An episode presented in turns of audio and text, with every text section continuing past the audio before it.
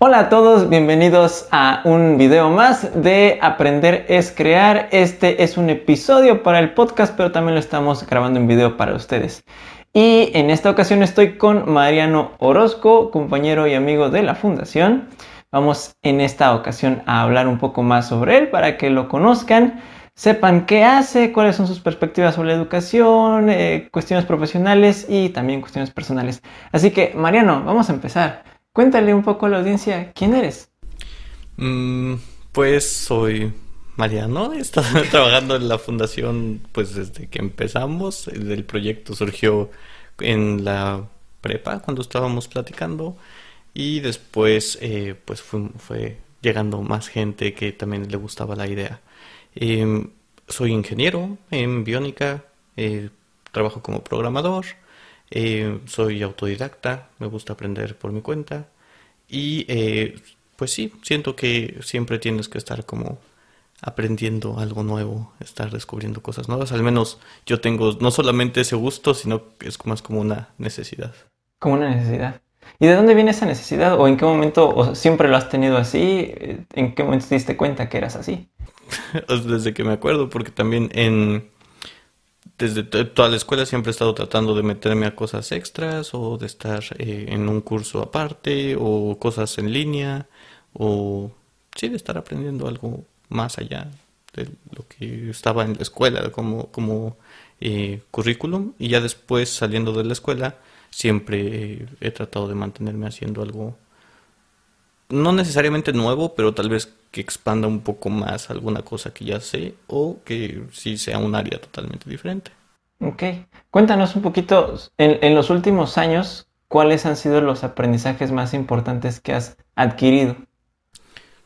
En los últimos años, bueno, antes eh, estaba pensando mucho en la cuestión de, de ciencias o en la cuestión de matemáticas y todo eso y después en estos años he, aprendido que también importa tal vez más o tal vez no más, pero también tienes que ponerle atención a la parte emocional, a la parte eh, de comunicación, a la parte de cómo presentas una idea. ¿no? La idea no solamente tiene que ser buena, sino tienes que saber presentarla bien y eso creo que es algo que ha cambiado.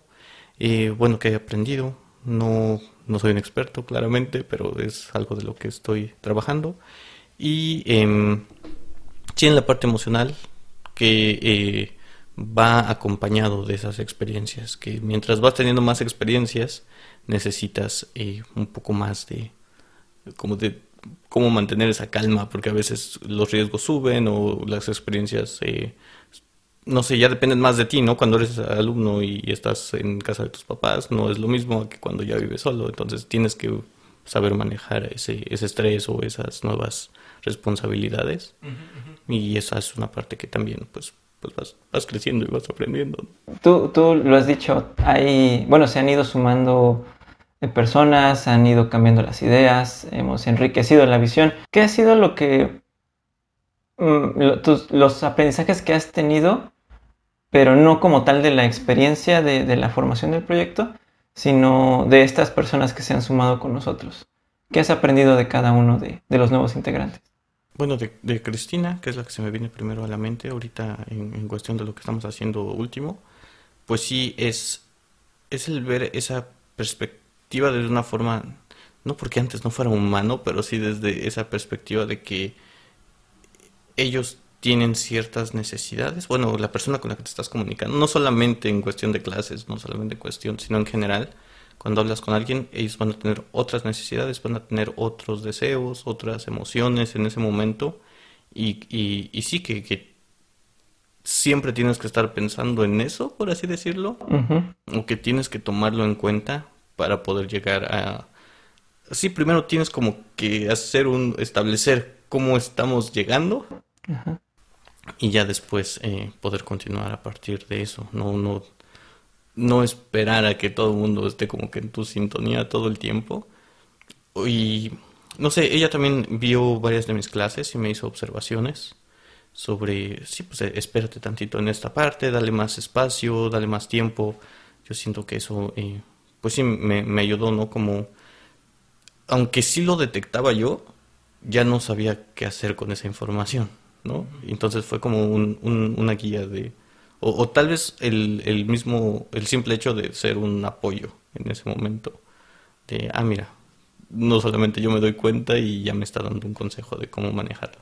De Dianita. De Dianita siento más em, como esa... Ella es muy tranquila, ¿no? Es, este más relajada, es más risueña, yo creo que...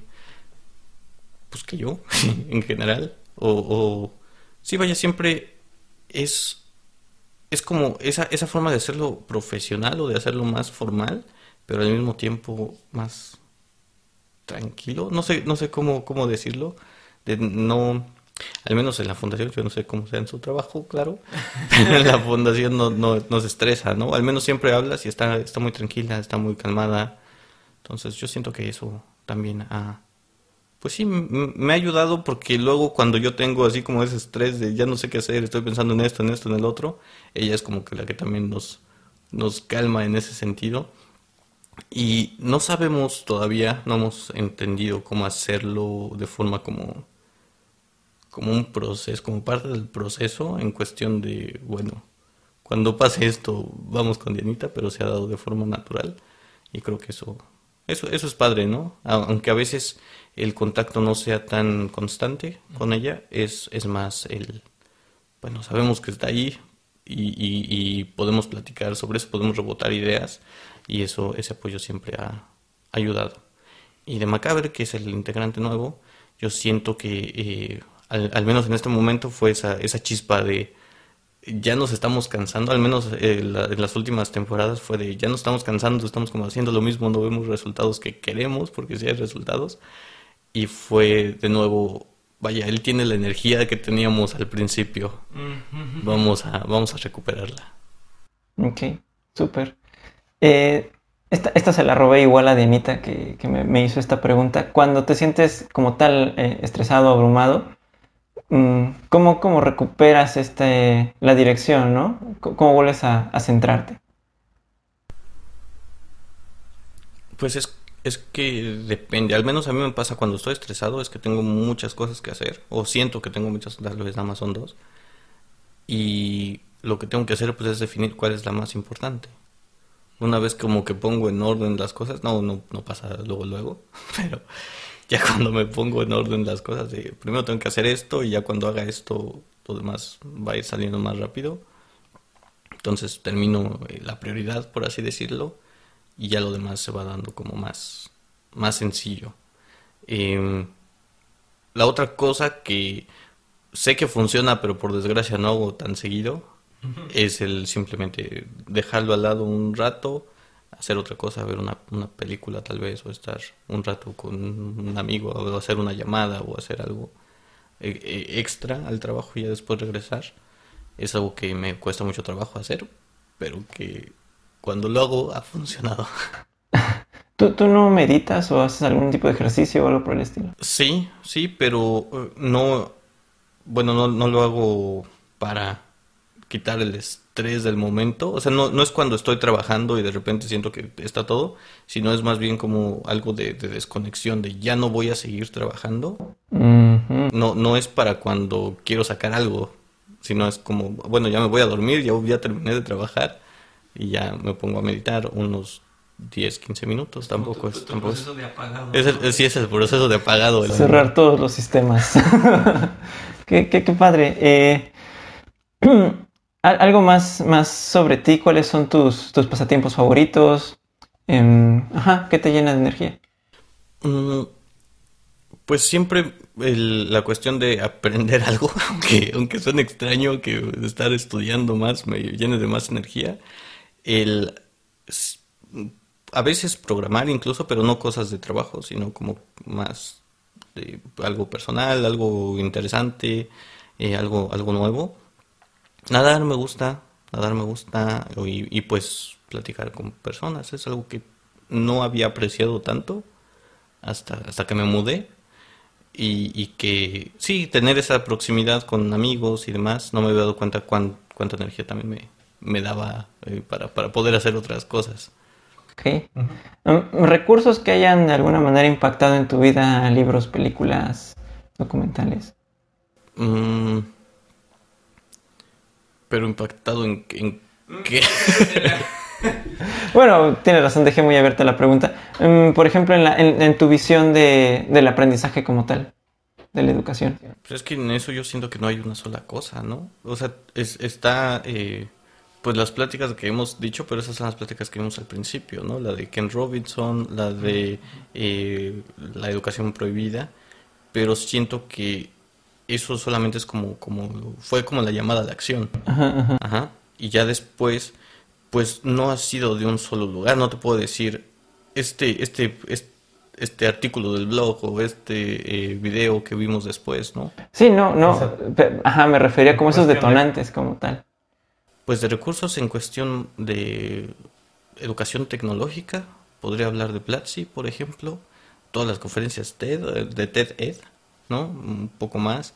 E incluso algunos eh, edutubers que, que han eh, tal cual no me dicen así se hace, pero como lo están haciendo ellos, dices, ah, mira, podemos tomar esta parte de aquí, ¿no? Esta forma de comunicar una idea, esta forma de decir un tema, me parece más interesante que simplemente hacer la exposición eh, o, leer un, artículo de la misma forma, ¿no? De, eh, presentar en un pizarrón, ¿no?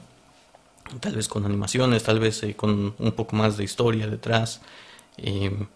Sí, no, no puedo decir esta, esta sola cosa, porque han sido como varias ideas y, y yo siento que es, es, la, es la diferencia entre plagiar una idea y, hacer investigación, ¿no? Es tomar de varios lados o solamente de uno. Y, y cosas, sí, incluso de, escritores, ¿no? O, de, de, narrativa, más de historia siento que no, no hay algo así como que haya cambiado mi perspectiva de educación o en general. Ajá, no, no puedes decir una sola cosa, son muchas. Sí, hay varias. Vale. Em, ¿Viaje favorito que, hagas, que hayas hecho o lugar favorito que hayas visitado? Pues eh, eh, no sé el favorito, pero te puedo decir del último, del que me acuerdo más. que fue a Vietnam. Y yo me esperaba una cultura totalmente distinta en, cuestión a la mexicana o, tal vez a la europea, que es lo que también conozco, pero eh, siempre cuando pienso en que una cultura va a ser muy distinta, me sorprende las similitudes que hay. Mm. El, sí, eh, al menos el caos, por ejemplo, en, Vietnam parece, parece mucho al caos en México, ¿no? y yo pensaba que era como algo muy particular de los mexicanos o incluso esa amabilidad o esa eh, hospitabilidad. hospitalidad. Hospitalidad, ajá. Que sí, de, que te invitan cuando no te conocen o te... Sí, nos pasaban a la casa un té o... Te invitaban de comer. Te invitaban de comer en un restaurante, la mesa de al lado, así de, ah, pues has probado esto y, y ya, ¿no? O sea, cosas que sí, que son muy cercanas o, el ruido, por ejemplo, el, tráfico o cosas ¿Qué tal es el tráfico allá? Es, es un caos, es un caos. Todos, eh, es lo mismo que en la Ciudad de México, pero con motos en vez de carros. Y todo el mundo va pasando para todos lados. Y, o sea, cosas así eh, que me sorprenden de, de forma positiva, ¿no? De que dices, ah, mira, no, no somos tan diferentes. Hay una forma muy clara de... hay, hay puntos en común en los que podemos relacionarnos y aprender de las diferencias. Vale, pues gracias por tomarte estos minutos y platicar. Está, estuvo, estuvo interesante conocer tu perspectiva. Y, bueno, pues insisto, estas entrevistas son para que nos conozcan un poco mejor, para que sepan quiénes están detrás de todos estos videos, detrás, de estos proyectos.